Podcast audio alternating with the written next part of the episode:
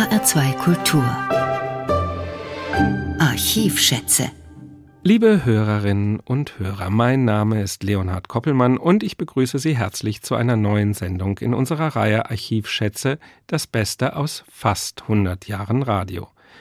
Heute möchte ich Ihnen ein weiteres Beispiel aus der Gattung des Unterhaltungshörspiels, der sogenannten goldenen Ära des Hörspiels, also den 50er und frühen 60er Jahren vorstellen.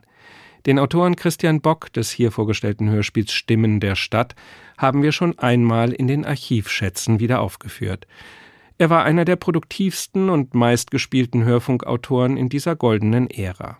Der Sohn eines Pastors aus Nordschleswig ist heute als Autor weitestgehend vergessen, stellt aber für seine Zeit eine große Besonderheit dar, begriff er doch die Unterhaltungskunst im Radio eher als kritische Mensch- und Sozialbildung, eine Besonderheit insofern, als dass die Adenauer Jahre doch sonst eher von Verdrängung und Vergessen geprägt waren. Angesichts einer rasanten materiellen Wohlstandsentwicklung wollten viele ihr Gewissen nicht mit der Auseinandersetzung mit gesellschaftlichen und weltpolitischen Problemen belasten. Nicht so der Autor Christian Bock. So kann man in der Programmankündigung 1953 zum Hörspiel Stimmen der Stadt lesen, die endlosen Zahlenreihen der Statistik einer großen Stadt geben ein getreues Bild der Wirklichkeit. Sie berichten über Technik und Kunst, über Wirtschaft und Verkehr, über die Zahl der Abgänge, der Zugänge und über die in Zahlen fassbaren Ergebnisse der Arbeit. Nicht aber berichtet die Statistik von den Menschen und ihren Schicksalen. Der Einzelne verschwindet hinter endlosen Zahlenreihen. Zu der Frage, welche Rolle Statistiken bis heute bei der Abbildung unserer Gesellschaft spielen, und ob sie tatsächlich so schicksalsblind sind, möchte ich aber zuvor mit der Diplom-Sozialwissenschaftlerin und Doktorandin der Sozialpsychologie Emma Halfmann sprechen.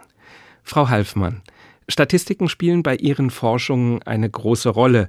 Können Sie uns vielleicht ein Beispiel dafür geben, wie Sie mit Statistiken arbeiten? Statistik ist in unserer Forschung allgegenwärtig und das wichtigste Handwerkszeug, um wirklich die Hypothesen, die wir stellen, zu überprüfen. In unserer Forschung, in unserer Arbeitsgruppe zum Beispiel, untersuchen wir die psychophysiologischen Faktoren, wie zum Beispiel Stress oder Hunger und welche Einfluss diese auf soziales Verhalten haben. Also zum Beispiel untersuchen wir da, wie Stress sich auf Prosozialität zum Beispiel auswirkt oder im Fall von meinem Forschungsprojekt in meiner Dissertation untersuchen wir, wie sich Schlafmangel auf die Verhandlungsqualität in Verhandlungen auswirkt. Also zum Beispiel, wenn wir uns ansehen, VerhandlerInnen in Koalitionsverhandlungen, wenn die schlafdepriviert sind, also unter Schlafmangel agieren, ob diese dann zu schlechteren Ergebnissen kommen wie ausgeschlafene VerhandlerInnen. Und das überprüfen wir in einem experimentellen Setting. Das heißt, wir überprüfen nicht diese Fragestellung in der breiten Welt mit der Masse und laden ganz viele Leute ein, sondern wir befragen eine zufällig ausgewählte Stichprobe und laden diese Teilnehmer in unser Labor ein. Einerseits haben wir dann eine Gruppe, die wir dann unter Schlafmangel setzen. Das heißt, die dürfen dann eine ganze Nacht tatsächlich nicht schlafen. Und die andere Gruppe ist ausgeschlafen, kommt dann wie immer in unser Labor. Und beide Gruppen müssen dann eine Verhandlungsaufgabe durchführen. Und wir würden dann schauen, ob die Ergebnisse dieser Verhandlungen sich voneinander unterscheiden. Das kann man einerseits deskriptiv machen, das heißt, man schaut sich erstmal an, ob der Durchschnitt von den Verhandlungsergebnissen sich zwischen den beiden Gruppen augenscheinlich unterscheidet, aber daran kann man noch nicht festmachen, ob diese Ergebnisse signifikant sich voneinander unterscheiden. Das heißt, man nutzt da Inferenzstatistik, um dort mit Hilfe von Computersoftware festzulegen, ob diese Unterschiede zwischen den beiden Gruppen statistisch signifikant sind oder nicht. Und im Falle von unserer Forschung mit dem Beispiel fanden wir dann heraus, dass es keinen statistisch signifikanten Unterschied zwischen Personen unter Schlafmangel und Personen, die ausgeschlafen gibt, in Verhandlungssituationen. Also, also man kann die ganze Nacht durchverhandeln und kommt trotzdem auf ein gutes Ergebnis, auch wenn man unter Schlafmangel leidet. Genau, das haben unsere Daten jetzt hier in diesem Experiment so gezeigt. Also das Ganze ist natürlich statistisch und mathematisch sehr viel aufwendiger. Es wäre jetzt nur ein kleines Beispiel, wie wir die Statistik da zum Nutzen kommt. Aber wie kann man hinter den abstrakten Zahlen einer Statistik dennoch Einzelschicksale sichtbar machen? Und welchen Einfluss hat das auf die Interpretation und den Einsatz von Statistiken? Statistische Methoden sind sehr praktisch, wenn man jetzt unabhängig von singulären Ereignissen sehr allgemeine Aussagen machen möchte über die breite Masse. Das heißt, wir gehen mit quantitativen Methoden, wie zum Beispiel im Fall von unserem Experiment eben, gehe eher in die Breite. Wenn wir in die Tiefe gehen wollen, Einzelschicksale betrachten wollen, würden wir eher qualitative Methoden benutzen. Also zum Beispiel über Interviewstudios oder Fallanalysen. Interviewstudios oder Fallanalysen. Und ein Beispiel aus meiner Forschung war zum Beispiel, wir hatten ja da das Ergebnis, dass wir in dem Experiment keinen Effekt zwischen den beiden Bedingungen gefunden haben. Aber wir haben da nicht aufgehört, sondern wir haben im Anschluss dann noch ein Interview durchgeführt mit 22 deutschen PolitikerInnen und die dann befragt, wie es denn tatsächlich bei ihnen im Alltag ist, wie sie in Verhandlungssituationen unter Schlafmangel agieren. Und da haben wir dann ganz viele Tipps und Tricks von denen bekommen. Und das hat uns dann gezeigt, dass tatsächlich PolitikerInnen in der echten Welt diese Effekte von Schlafmangel auf ihre Art und Weise kompensieren können. Und diese Ergebnisse hätte man über die quantitativen Methoden nicht finden können. Das heißt, meiner Meinung nach ist das eine sehr, sehr wertvolle Ergänzung, um auf bestimmte Zusammenhänge zu kommen, die die Datenlage an sich nicht hergibt. Also man betrachtet einerseits eben das große Ganze und mhm. versucht daraus einen Rückschluss zu treffen, ob das irgendwie einen Impuls als Trend hat oder als Schwerpunkt irgendwie abbildbar wird. Und dann schaut man sich doch nochmal die individuellen Strukturen an, um festzustellen, irgendwie, was steckt da wirklich hinter. Also wie geht jeder Einzelne dann mit dieser Situation um, die im Allgemeinen dargestellt ist. Ist das so richtig dargestellt? Genau, das ist ein Trend in der Sozialpsychologie zumindest, mehr mit Mixed-Methoden zu arbeiten. Und eine Möglichkeit gibt es halt, so wie bei uns in dem Fall, experimentelle Ergebnisse weiter erklären zu wollen, dadurch, dass man qualitative Interviews zum Beispiel durchführt und auf neue Ideen kommt und dann zum Beispiel in der Folgestudie und diese Ideen zu implementieren. Andererseits kann man auch andersrum arbeiten. Man macht erst ausführliche qualitative Interviews, kommt dann überhaupt über neue Forschungsfragen, die man gar nicht vorher gedacht hätte. Also es ist natürlich eine schöne Ergänzung von beiden. Also in Einzelfallstudien kommt man natürlich nicht auf größere Zusammenhänge. Wenn man jetzt zum Beispiel untersuchen wollen würde, wie Armut zustande kommt, reicht es natürlich nicht, zwei Einzelfälle einzugucken, sondern da braucht man das große Ganze.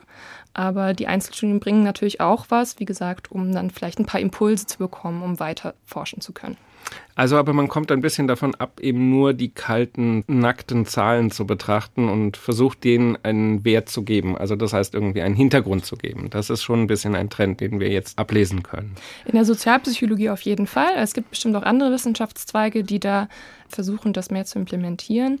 Trotzdem ist es natürlich so, dass man da den Zweck und die Fragestellung im Auge haben mhm. muss. Was will man genau untersuchen? Also wie grundlagig arbeitet man da und wo möchte man genau neues Wissen schaffen? Da muss man natürlich auch vorsichtig sein was Interpretationen angeht und den Nutzen von diesem Wissen, der generiert wird. Aber das ist vielleicht eine andere Frage. Aus dem Zweiten Weltkrieg stammt ein böses Bonmot, das sagt irgendwie, traue keiner Statistik, die du nicht selber gefälscht hast. Also wir glauben Statistiken eben als objektives Beschreibungskriterium. Ist es tatsächlich so, dass man mit einer Statistik dann eigentlich alles belegen kann, wenn man nur den Ausschnitt innerhalb der Statistik verändert? Und ist das eine große Gefährdung auch in der Manipulation, wenn man mit Daten in der Öffentlichkeit umgeht? Statistik liefert auf jeden Fall jedem Wissenschaftler, die damit arbeiten, zu einem bestimmten Punkt die Möglichkeit, an den Daten zu drehen. Und das hat in der Vergangenheit auch dazu geführt, dass zumindest die Sozialpsychologie in einer Krise war, dass die Effekte von sehr bekannten großen Studien nicht mehr repliziert werden konnten.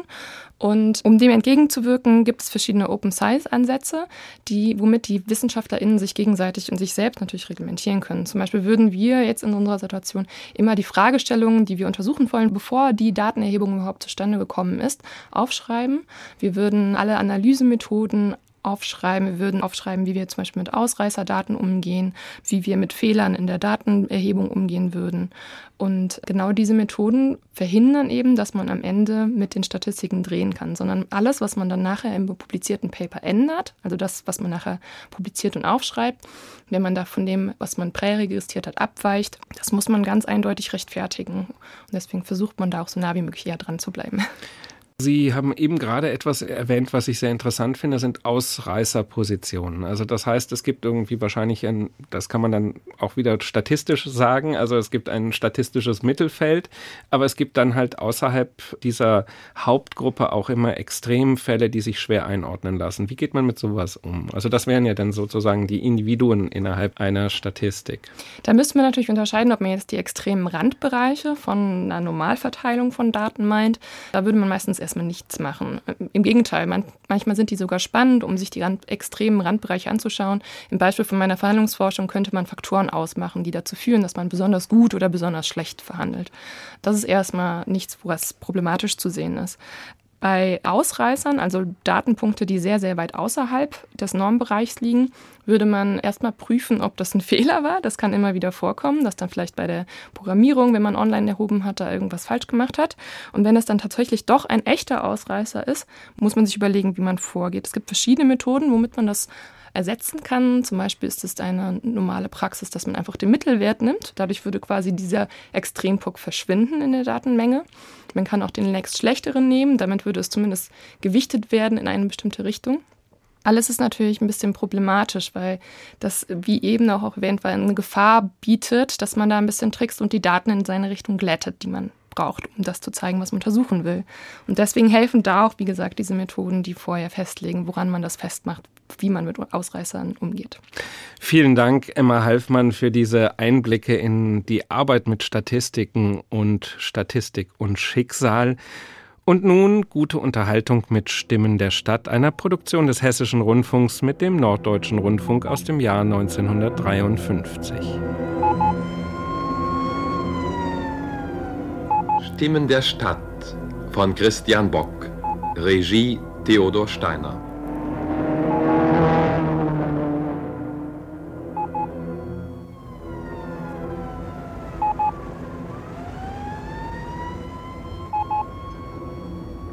Da ist irgendeine große Stadt, in der jeder von uns wohnen könnte. Im Baedeker steht, sie hat Wirtschaft, Musik, Kunst, Literatur und 43 Millionen Kubikmeter Trümmerschutt. Es passiert jeden Tag eine Menge in so einer Stadt. Die Funkstreifenwagen der Polizei sind Tag und Nacht unterwegs.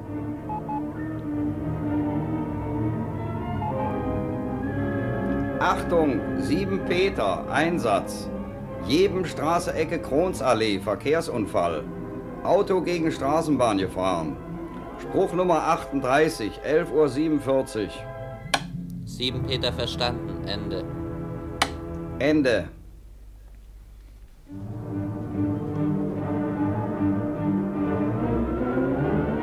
Im Statistischen Amt der Stadt notiert und registriert man, was geschieht. Täglich werden 26 Menschen bei Verkehrsunfällen verletzt und jeden zweiten Tag wird einer getötet. Täglich werden 55 Ehen geschlossen und sieben geschieden. 49 Kinder werden geboren, sechs von ihnen unehelich. 41 Menschen sterben. 870 ziehen um. 2980 leihen sich ein Buch. 6340 gehen ins Theater. 70.000 gehen ins Kino. Und 212 machen sich strafbar.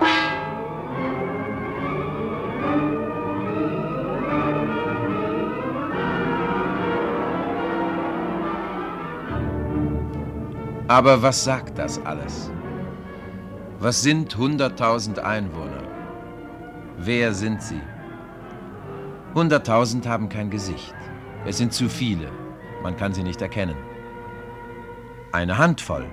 Sechs, acht oder zwölf. Irgendwelche ganz zufälligen Einwohner sagen mehr. Irgendeine kleine Schauspielerin, die kein Geld und keinen Menschen mehr hat, sagt mehr.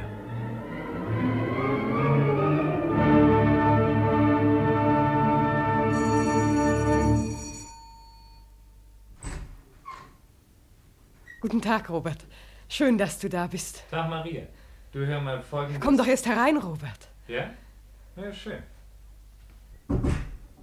Also hör mal, ich kann heute nicht, werde den ganzen Tag unterwegs sein. Ich bin nur gekommen, um dir das zu sagen. Wir müssen uns dann morgen irgendwie treffen, ja? Morgen? Na, ich sage dir doch, ich kann heute nicht. Bitte, Maria, nun mach nicht gleich so ein tragisches Gesicht, deswegen ich kann das nicht vertragen. Ich weiß, Robert. Mein Gott, ja, du hast kein Engagement seit Monaten. Ich verstehe schon, dass dich das irgendwie fertig macht, aber so geht's doch vielen Schauspielern. Nach ganz anderen geht's so. Ja, ich weiß, natürlich. Weißt du, du nimmst immer alles zu tragisch. Wenn ich nur mal nicht da bleiben kann wie heute, dann, dann geht gleich die Welt unter. Oder ist es, weil du aus deinem Zimmer raus musst? Weil du kein Geld hast? Eins kommt zum anderen. Ach, so, ja, Donnerwetter, ich wollte mich ja um Zimmer für dich kümmern. Du, ich hab das glatt vergessen. Naja, ich habe eben jetzt so viel zu tun. Vergesse die tollsten Sachen. Na, ich denk dann morgen schon dran, bestimmt du. Hörst du, Maria? Ja, Robert. Nein, du musst ja auch nicht heute das Zimmer räumen, ne? Du hast doch bis morgen Mittag Zeit, hast du nicht? Ja. Naja, siehst du, dann kann ja gar nichts passieren. Überhaupt nichts. Also du, ich muss jetzt wieder gehen, ja? Robert! Ich habe so auf dich gewartet. Heute. Ich wollte dir etwas sagen. Ich, ich wollte mit dir sprechen über. über alles Mögliche. Was hilft denn das Sprechen? Da muss man irgendwas tun. Also ich sehe morgen zu, was ich machen kann. Irgendwie, irgendwie schaukel ich da schon. Pass auf, ich komme morgen Mittag vorbei, bis Mittag auf jeden Fall. Oder ich rufe dich an. Jedenfalls, ich melde mich irgendwie, ja? Ja, Robert. Also du, ich muss weg. Weißt du, das ist ein Geschäftsfreund von außerhalb da. Ich muss durch ein paar Lokale mit ihm bummeln und heute Abend natürlich auch. Du weißt ja, wie das ist, wenn man Geschäft machen will, dann kann man das nicht einfach so im Büro, weißt du, am Schreibtisch. Ja, ich weiß. Na eben, du kennst das doch. Du, ich muss ihn jetzt im Hotel abholen und erst mit ihm essen gehen. Sag mal, äh, brauchst du eigentlich noch etwas Geld?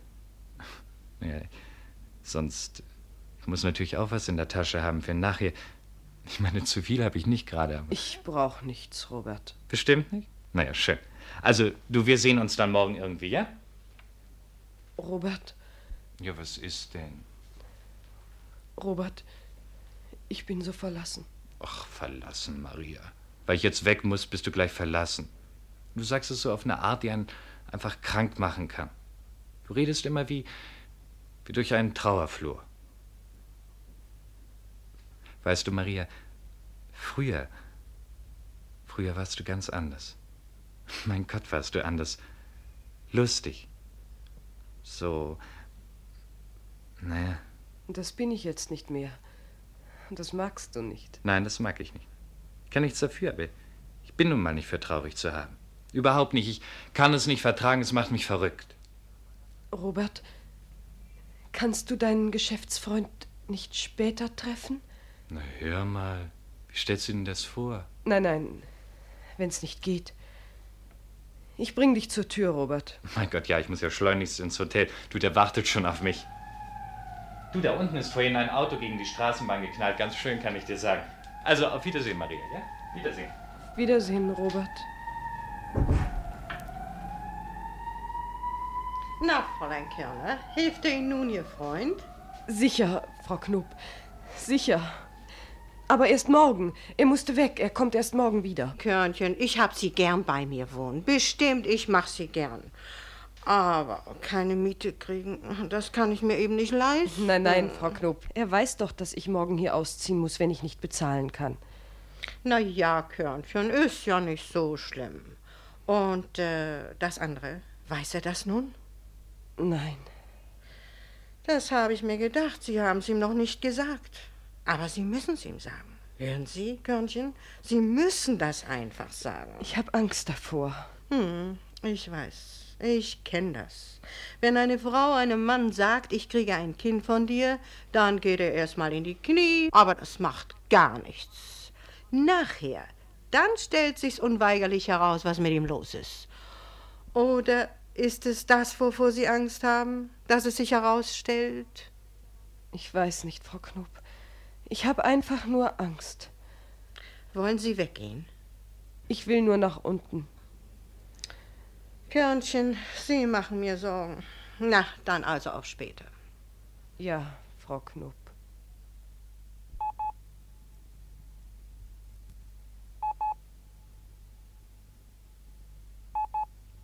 Achtung, sieben Peter, bitte kommen. Sieben Peter. Also keine Verletzten, wir sind wieder einsatzbereit. Die Straßenbahn ist auch wieder flott. In Ordnung, Ende. Ende.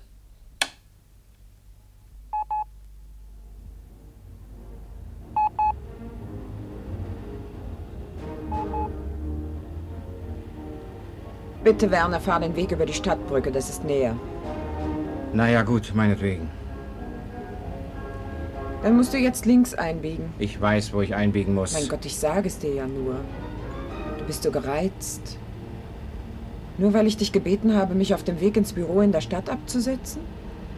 Und du weißt, dass es mir wichtig ist. Ja, ich weiß, dass es sehr wichtig ist. Kannst du das nicht begreifen? Wenn ich Damen zum Bridge erwarte und eine Stunde vorher entdecke, dass keine Bridgeblocks im Hause sind? Ist doch eine Katastrophe. So. Aha.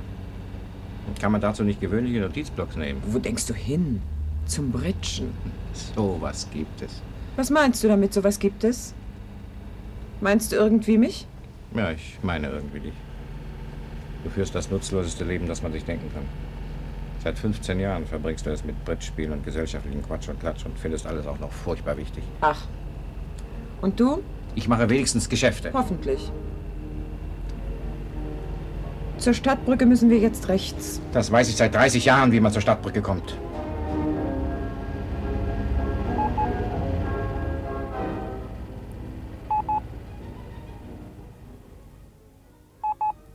Achtung, 7 Peter, Einsatz. Stadtbrücke, ein Mädchen ins Wasser gesprungen, Selbstmordversuch.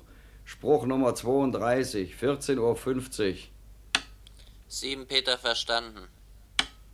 Im Moment, 7 Peter. Krankenwagen ist ausgerückt, hat aber eine Panne unterwegs. Schnappt euch irgendeinen Privatwagen, der über die Stadtbrücke kommt. Machen wir. Verstanden. Ende. Ende.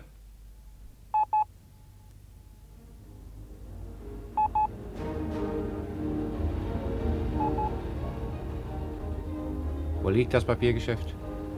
Etwas hinter der Stadtbrücke. Ich sage dir schon Bescheid. Sag mal, bei uns draußen, da gibt es doch auch ein Papiergeschäft. Ach, dieser kleine Laden. Die Bridgeblocks, die ich brauche, gibt es nur in diesem einen Geschäft in der Stadt. Es sind so Blocks aus besonderem Papier und mit englischem Aufdruck in Lack. Andere nehme ich nicht. Sie müssen ja auch zu meinem Bridge-Etui passen. Wie sieht das sonst aus? Nanu? Was ist denn da vorne los auf der Stadtbrücke? Ach, da scheint irgendetwas passiert zu sein. Was will denn der Polizist von uns? Du kannst doch noch gut da vorbei an den Leuten. Der Polizist stoppt uns, ich muss anhalten. Wozu denn? Das verstehe ich nicht. Was gibt es? Guten Tag, meine Herrschaften. Tut mir leid, ich muss Ihnen einen Fahrgast in den Wagen reinlegen. Einen Moment, ich bin gleich wieder da. Verstehst du das, Werner? Ein Fahrgast? Was heißt denn das? Los, hierher mit ihr. Ein junges Mädchen ist hier eben ins Wasser gesprungen. Lebensmüde, sowas kommt vor. Fahren Sie sie bitte gleich zum Anschlagkrankenhaus. Wissen Sie, wo das liegt? Das weiß ich, aber ich bin auf dem Weg ins Geschäft. Eben. Und ich habe eine wichtige Besorgung zu machen und muss schnell wieder nach Hause. Tut mir leid, gnädige Frau, ich kann es nicht ändern. Wir haben das Mädchen hier aus dem Wasser gefischt. Der Krankenwagen ist ausgefallen und sie muss sofort ins Krankenhaus. Aber wenn sie eben ins Wasser gesprungen ist, Was meinen Sie? dann ist sie ja nass. Und wie? Tut mir leid um Ihre Polster im Mercedes, aber Sie sind verpflichtet dazu. Ich weiß, natürlich. Seien Sie froh, dass es Wasser ist und nicht Blut. Das gibt's auch ab und zu. Aber keine Angst, leben tut sie noch. Carola, pass auf. Ich nehme mir ein Taxi ins Geschäft. Du musst sie dann eben zum Krankenhaus fahren. Aber hör mal. Du weißt doch, ich habe Bridge. Nicht so wichtig. Ich habe eine Fabrik. Auf Wiedersehen. Werner, das finde ich rücksichtslos. Das finde ich unerhört. Das ist. Also auf Wiedersehen. Herr Wachtmeister? So, da haben wir die Kleine schon. Herr Wachtmeister, können Sie nicht einen anderen Wagen anhalten? Nein, tut mir leid. Legt sie hier quer über die Sitze. Ja. So. Und den Kopf tiefer. Ich habe wirklich noch nie etwas davon gehört, dass man einfach verpflichtet ist, ein vollkommen nasses Mädchen. So, alles klar. Bitte fahren Sie. Mein Mann muss ein Taxi nehmen und ich komme zu einem zu spät. Bitte fahren Sie jetzt.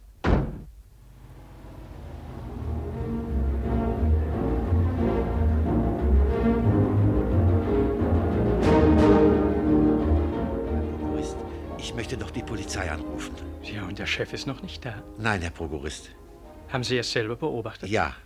Ich sehe von meinem Arbeitsplatz direkt auf den Fabrikhof 3 runter. Und die beiden kommen mir irgendwie verdächtig vor. Hm. Also meinetwegen. Rufen Sie die Polizei an. Ja, Herr Prokurist. Ich werde sofort anrufen.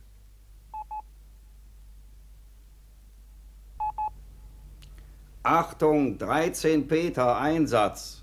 Silitwerke, Gerhardstraße, Fabrikhof 3 machen sich zwei junge Leute verdächtig zu schaffen. Eingang zum Hof von Gerhardstraße 17 aus. Ohne Musik anfahren. Verstanden. Ende. Ende.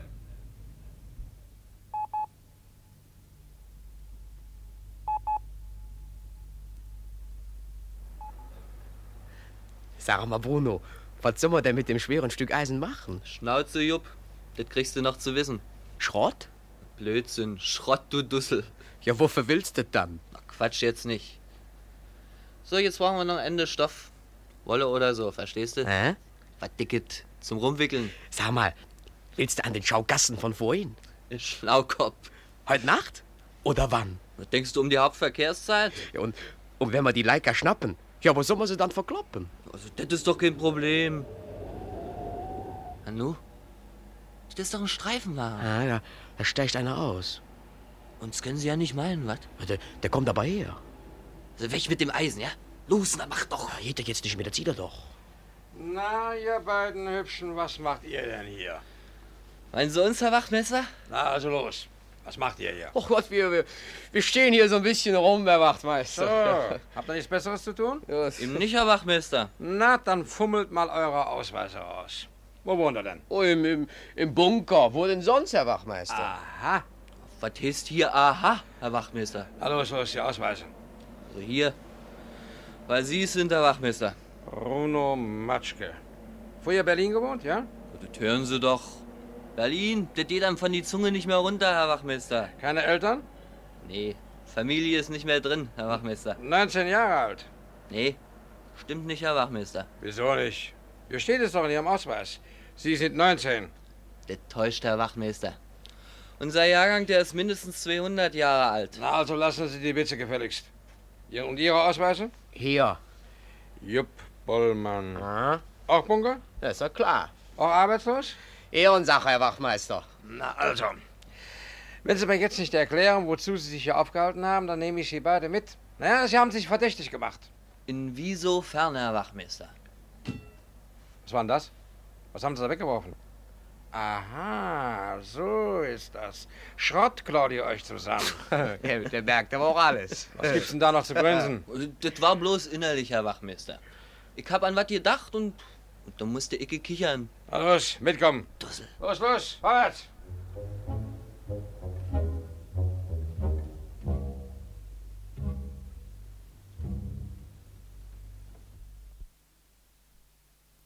Schwester, ich bin doch hier nicht im Wege. Durchaus nicht, gnädige Frau. Bleibt Sie nur. Der Doktor kommt heute etwas später. Danke, Schwester.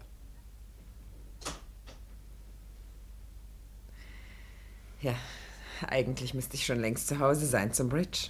Aber Sie sollen doch bitte nicht meinetwegen. Oh, so meinte ich es nicht. Nein, nein. Ich finde es ja so interessant, mit Ihnen zu sprechen.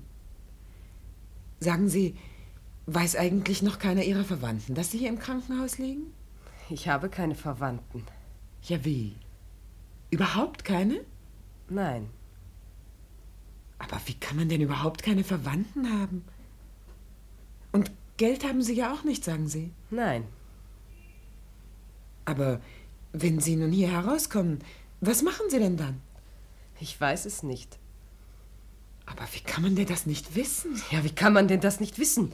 Wie kann man denn gar keine Verwandten haben? Wie kann man denn kein Geld haben? Wie kann man denn? Oh. Entschuldigen Sie, Frau Steenkamp. Das wollte ich gar nicht so sagen. Ich weiß nicht, wie es kam, aber Sie können sich das natürlich gar nicht vorstellen. Na, dass man von einem Mann im Stich gelassen wird, dass man von dem Mann auch noch ein Kind erwartet. Vielleicht kann ich mir das doch vorstellen. Das glaube ich nicht. Für Sie ist das sicher nur interessant. Wie etwas aus einem Roman, etwas ganz Fremdes. Sagen Sie das nicht. Fräulein Körner. Ja, Schwester? Ein Herr Robert Ahrens ist da und möchte Sie besuchen. Nein. Bitte? Sagen Sie ihm bitte, dass ich, dass ich nicht kann, dass es jetzt nicht geht oder, oder nein. Sagen Sie ihm bitte, ich möchte nicht. Ich möchte seinen Besuch nicht. Ich sage es ihm.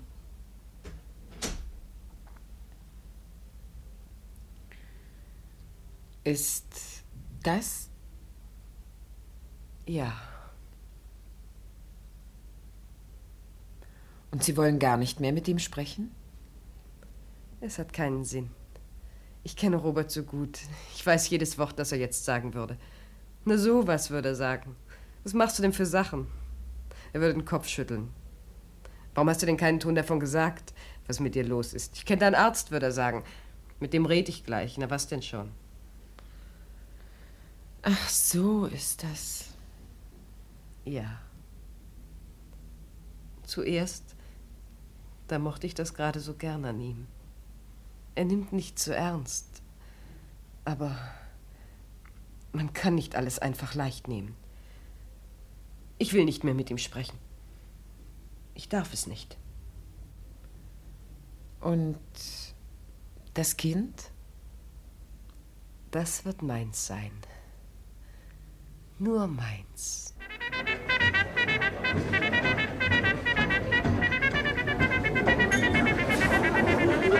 Guten Tag, kann ich hier telefonieren? Wo ist das Telefon? Die Tür da. Ja, in Ordnung.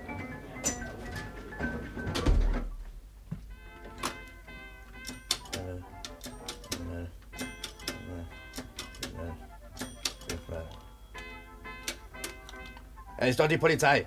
Hier ist Georg Kunert. Ich bin nämlich Chauffeur und halte hier draußen mit meinem äh, Laster in der Schillerstraße. Was? Ja, ja, ich sag's Ihnen ja. Ich brauche nämlich einen Polizisten. Das ist nämlich so. Ich habe Hunde geladen und... Was denn? Ja, Hunde! Da sind keine Steuern für bezahlt und die sollen getötet werden. Da weiß ich hin. Und wie ich da eben bei Rot an der Kreuzung halten muss, da sammeln sich lauter Weiber an und kriegen die Wut. Ich meine, kann ich dafür. Ich fahre die Viecher ja bloß hin. Und da brüllt eine von den Weibern und sagt sie mir, sie Mörder. Und die will ich festgestellt haben mit Personalien und so. Das lasse ich mir nicht gefallen. Ich meine, wo kommen wir da hin? Was denn? Nein, mein Kollege, der passt draußen auf, dass die nicht abhaut. Ja, Schillerstraße. Ist direkt vor der Straßenrose, da, wo ein Lokal an der Ecke ist. Ja, von da telefoniere ich. Streifenwagen. Ja, ist gut. Ich werde drauf warten. Was sagen Sie? Also, Ende.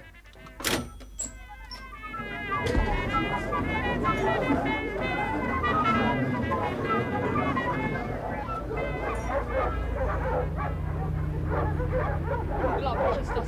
Die armen Hunde. Einfach töten. So, was gibt es zum Der soll nur Rohheit? Das kann er von mir nochmal hören, dass er ein Mörder ist. Ich finde es ja auch entsetzlich, das so mit anzusehen. Aber bedenken Sie, er ist ja schließlich nur der Chauffeur. Was heißt hier nur der Chauffeur? Er bringt sich ja hin zum Töten. Er gibt sich dafür her. Sehen Sie den Fox Terrier da? Er sieht so lieb aus und so traurig, als ob er wüsste, was ihm bevorsteht. Blödsinn. So ein Hund, der weiß doch von nichts. Oh, sagen Sie das nicht, mein Herr, sagen Sie das nicht. Da ist der Chauffeur wieder. Ach, bitte lassen Sie mich doch eben mal durch.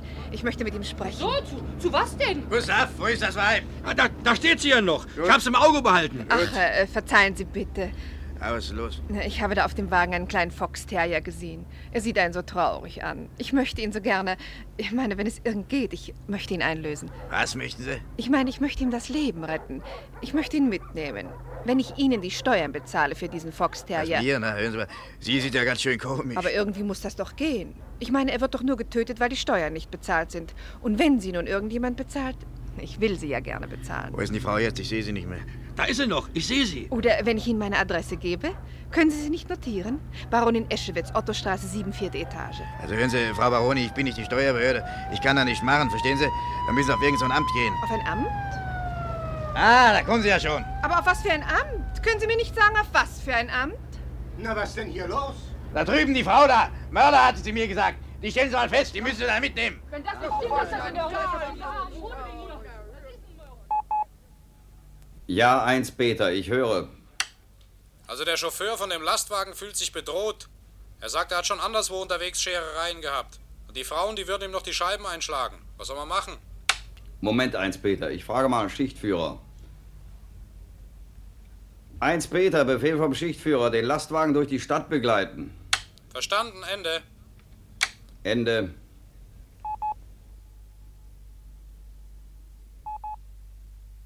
Tut mir leid, Frau Baronin, ich bin Beamter. Ich kann da nichts machen. Aber wenn ich doch die Steuern für den Fox Terrier bezahlen will. Ich kann sie Ihnen hier gleich bezahlen. Ja, sehen Sie, das geht eben nicht. So einfach ist das nicht. Für alles muss erstmal ein Antrag eingereicht werden. Das äh, können Sie natürlich machen. Ja, und äh, was geschieht dann? Nichts. Dann müssen Sie warten, bis über den Antrag entschieden wird. Und wie lange dauert das? Ja, nach so, so 14 Tage müssen Sie schon rechnen. Aber Sie sagten doch, die Hunde sollen morgen schon getötet werden. Ja?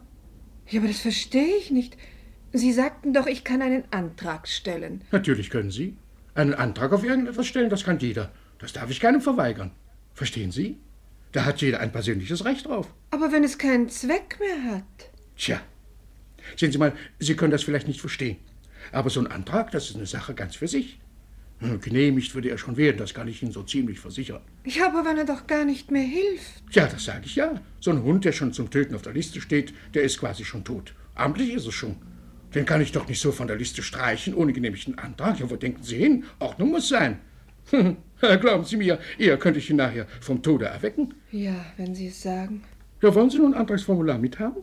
Ach, ach, nein. Es muss nämlich so ein vorgedrucktes Formular sein, sonst hat es überhaupt keinen Zweck. Nein, nein, nein, danke. Sie können es vielleicht morgen noch mal versuchen, wenn der Herr Dienststellenleiter persönlich äh, da ist. Ja, das tue ich dann.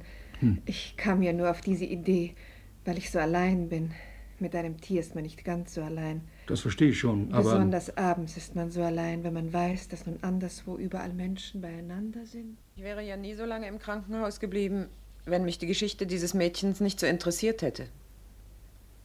Ich habe meine Bridge-Damen beinahe eine Stunde warten lassen. Ich würde jetzt gerne meine Zeitung lesen. Du findest die Geschichte nicht interessant? Nicht sehr. Fällt dir gar nichts auf daran? Bitte. Nein, absolut nichts. Auch nicht eine gewisse Ähnlichkeit mit uns? Ich meine mit dem, was wir vor 15 Jahren erlebten? Ach, wie albern. Wenn ich mich damals ebenso verhalten hätte wie dieser, dieser. Robert. Ja, so gut wie dieser Robert. Willst du behaupten, du wärst auch von der Stadtbrücke ins Wasser gesprungen? Kaum. Na also. Dann können wir das Thema wohl endlich fallen lassen. Ich habe dich ja geheiratet. Nein, du hast mich nicht geheiratet. Bitte? Fünf Jahre lang hatte ich nur den Verdacht. Aber seit zehn Jahren weiß ich es. Die Fabrik, die ich in die Ehe mitbrachte, die hast du geheiratet. Den grünen Ledersessel im Büro mit der hohen Rückenlehne. Das Telefon auf dem Schreibtisch mit den vielen Tasten. Das Gefühl, jemand zu sein. Das hast du alles geheiratet. Aber nicht mich. Mein liebes Kind, ich weiß wahrhaftig nicht, warum du mir das jetzt, nach 15 Jahren, alles sagst. Wozu? Es stimmt ja alles. Du hast vollkommen recht. Was sagst du? Hofftest du, ich würde es leugnen? Oder dachtest du, es würde mich vernichten, was du da sagst? Aber nein. Das wagst du mir zu sagen? Es stimmt. Alles, was du hast, hast du von mir. Nur von mir. Was warst du damals vor 15 Jahren? Ein Nichts. Du hattest keine 100 Mark in der Tasche. Ach, keine 50. Im Grunde gehört dir auch heute noch nichts. Die Fabrik nicht, das Haus nicht. Oh, juristisch dürfte das nicht ganz. Im Grunde habe ich gesagt. Du bist so arm, wie du damals warst. Es kommt nicht so sehr darauf an, was einem gehört. Es kommt darauf an, worauf man Wert legt. Und das ist nicht die Fabrik. Das ist auch nicht das Haus hier. Auch du bist es nicht. Nein. Wert, wirklichen Wert, lege ich nur auf meinen Jungen. Der gehört mir. Nein. Wie? Ich sage nur nein. Nicht einmal er gehört dir. Was sagst du? Was redest du da? Ich sage, auch er gehört dir nicht. Entsinnst du dich? Da war noch ein junger Maler damals, als wir uns kennenlernten. Es sind 15 Jahre her. Der Junge ist jetzt 15. Wenn das wahr ist. Wenn du das nicht lügst. Nur um mich zu treffen. Ahnst du jetzt nicht, woher der Junge die eigenartig dunklen Augen hat? Die buschigen Augenbrauen? Den weichen Mund? Dann ist es also wahr. Sitzt es? Habe ich gut getroffen? Du Bestie! Was willst du? Nimm dich in Acht, Werner. Du weißt, du bist je zornig. Bleib da! Willst du mir etwas tun? Bleib da, sag ich!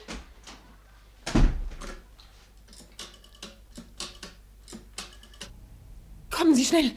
Steenkamp, Dreusenallee 14. Hilfe! Was machst du da? Wen hast du angerufen? Mach den Mund auf. Das. Das Überfallkommando. Ja. Das Überfallkommando. Bist du wahnsinnig geworden? Hilferuf, eine Frau. Spruch Nummer 56. Was hast du am Telefon gesagt? Nur die Adresse. Und Hilfe. Sonst nichts? Nein. So ein hysterischer Quatsch. Aber was du mir eben sagtest, das stimmt. Ja, es stimmt. Ich will dir etwas sagen. Das enttäuscht dich vielleicht. Aber den Jungen hast du mir damit nicht genommen. Deinen Maler da, den mit dem weichen Mund, den kannst du dir im Traum aufbewahren. Gibt es den eigentlich noch? Wo ist er? Ich weiß es nicht. Das weißt du nicht mal. Hm, Dann wird er wohl irgendwo verhungert sein mit seiner Malerei. Jedenfalls stört der mich nicht. Der Junge ist hier mit uns aufgewachsen, mit mir. 15 Jahre hat er mir gehört. Der Streifenwagen. Was sagen wir jetzt? Ich, weiß es nicht. Skandal, das fehlte noch. Wir müssen Ihnen irgendetwas erzählen, aber was? Überleg doch mit zum Donnerwetter! Oh, mir, mir fällt nichts ein.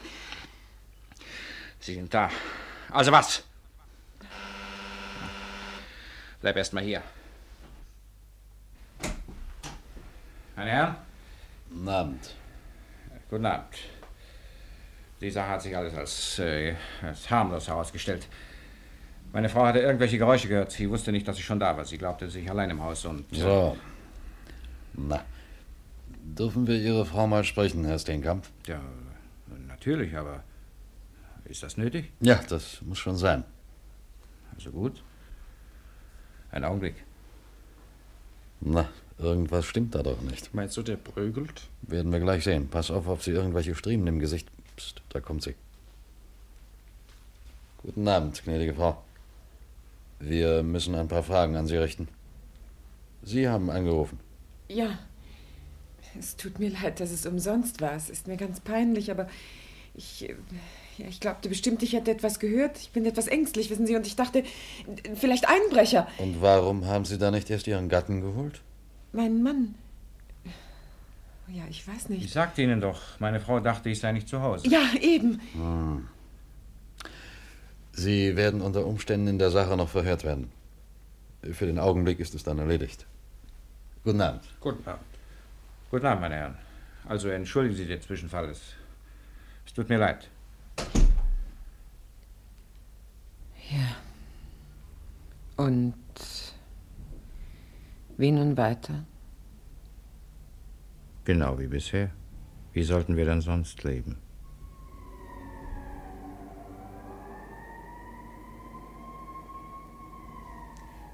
Sehen Sie, Frau Wölke, ich weiß noch nicht. Ich bin hier schließlich Untermieterin bei Ihnen. Würden Sie es überhaupt erlauben, dass ich einen Foxterrier im Zimmer halte? Von mir aus gerne, Frau Baronin.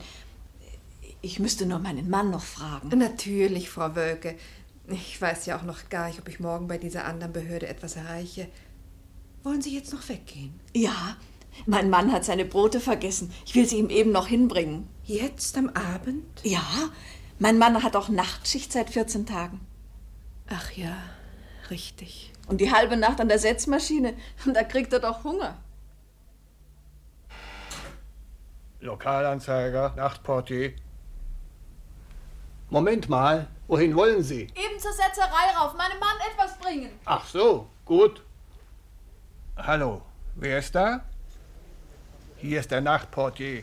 Portal 4, Setzerei. Steffen, mein Mann hat seine Butterbrote vergessen. Ich weiß, er kann nicht von der Maschine weg, wenn Sie ihm nur die Butterbrote geben wollen. Ihrem Mann, Frau Wölke? Ja, er hat doch Nachtschicht. Nachtschicht? Ja. Herr Steffen, was ist denn mit Ihnen? Nachtschicht, Ihr Mann? Ja. Nein, Frau Wölke. Ihr Mann hat keine Nachtschicht. Ich meine, das werden Sie doch wissen. Das werde ich wissen? Ich meine, er ist doch vor 14 Tagen entlassen worden. Der ist doch gar nicht mehr hier. Mein Mann? Ja, Entlassen? ja. Die Auflage ist zurückgegangen. Drei Mann aus der Setzerei haben sie entlassen. Er geht doch jeden Abend von Hause weg. Zur Nachtschicht. Ich konnte ja nicht ahnen, dass Sie gar nichts wissen. Er bringt doch Lohn mit nach Hause. In der letzten Woche auch. Woher hat er den Lohn? Ja, Frau Wölke, ich habe keine Ahnung. Wenn er nachts um drei nach Hause kommt, wo ist er dann gewesen? Was macht er jede Nacht? Ich habe doch keine Ahnung. Frau Wölke! Frau Wölke! Die Butterbrote! Wollen Sie die nicht wieder mitnehmen? Naja.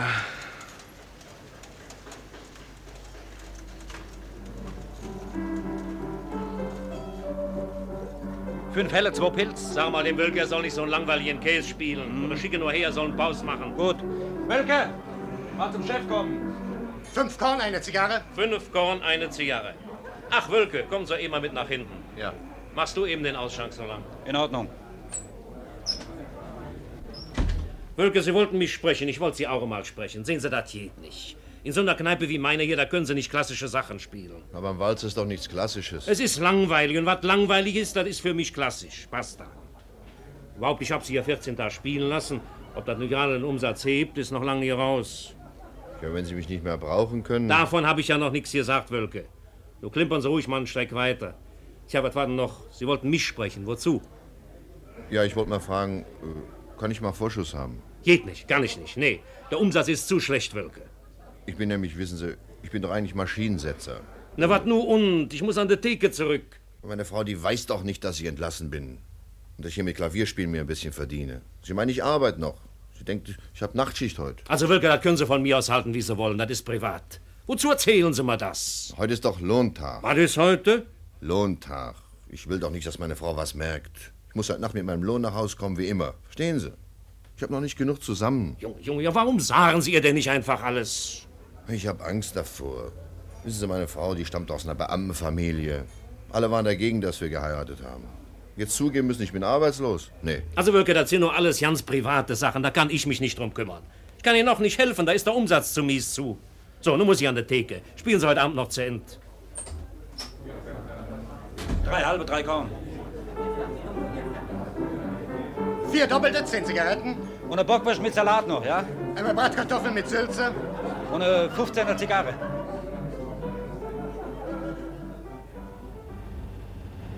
Gib mal in die Zentrale durch. Ja. Hier ist 7 Peter, können wir tanken fahren? In Ordnung, sieben Peter. Ende. Ende. Pass auf, die Frau. Können Sie nicht aufpassen? Sehen Sie nicht, dass rot ist? Ach. Ach so. Ja, ach so. Ihren Ausweis bitte. Wie heißen Sie? Frau Wölke. Hm. Sie können von Glück sagen, dass nichts passiert ist. Wie kam denn das? Sie sind uns ja direkt vor den Wagen gelaufen. Ich weiß es auch nicht. Ich war so in Gedanken. Auf der Straße, mitten im Verkehr, da denkt man nicht. Also nehmen Sie Ihren Ausweis wieder und passen Sie besser auf. Guten Abend. Danke. Guten Abend.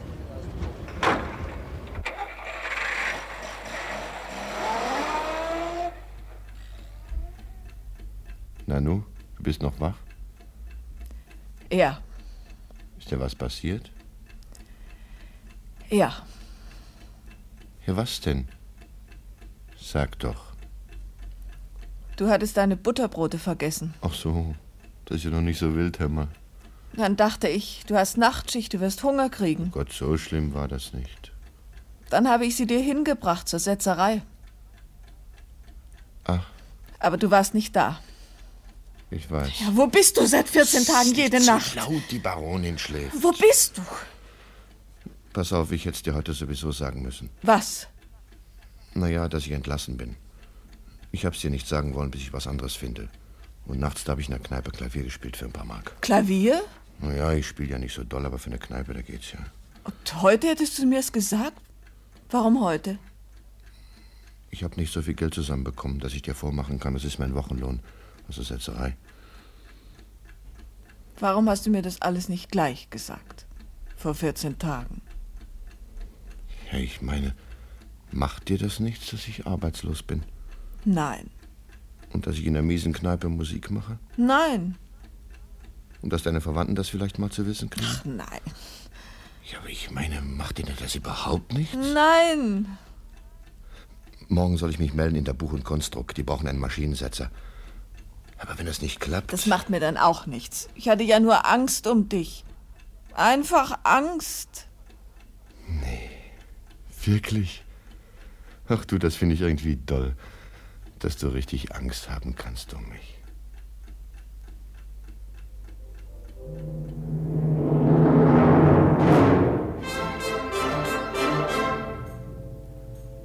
Der Tag ist längst zu Ende. Die Stadt schläft. Aber die Schicksale, die sie birgt, sind nicht zu Ende.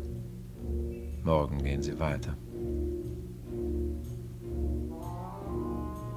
Morgen wird die kleine Schauspielerin Maria im Krankenhaus erwachen.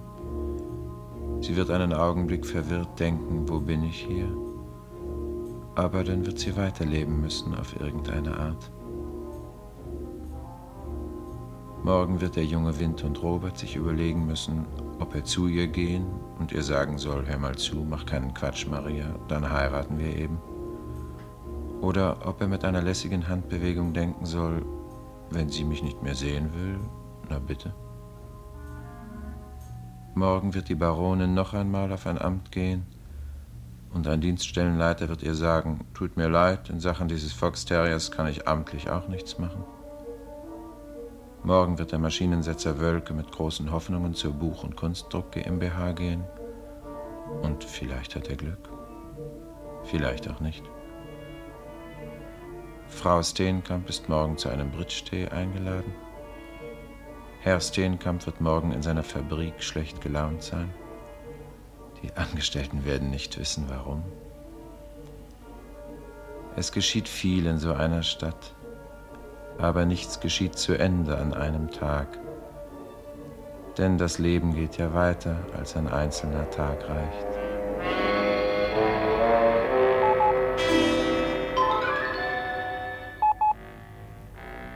Achtung, 13 Peter, 7 Peter, 1 Peter, bitte Meldung. 13 Peter einsatzbereit. In Ordnung, Ende. 7 Peter einsatzbereit.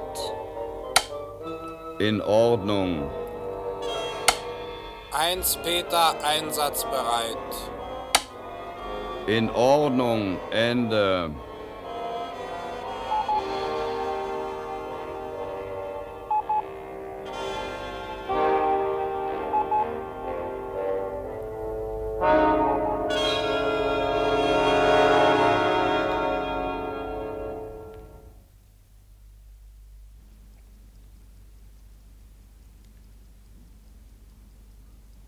Frankfurt brachte Ihnen heute als Hörspiel der Woche Stimmen der Stadt von Christian Bock.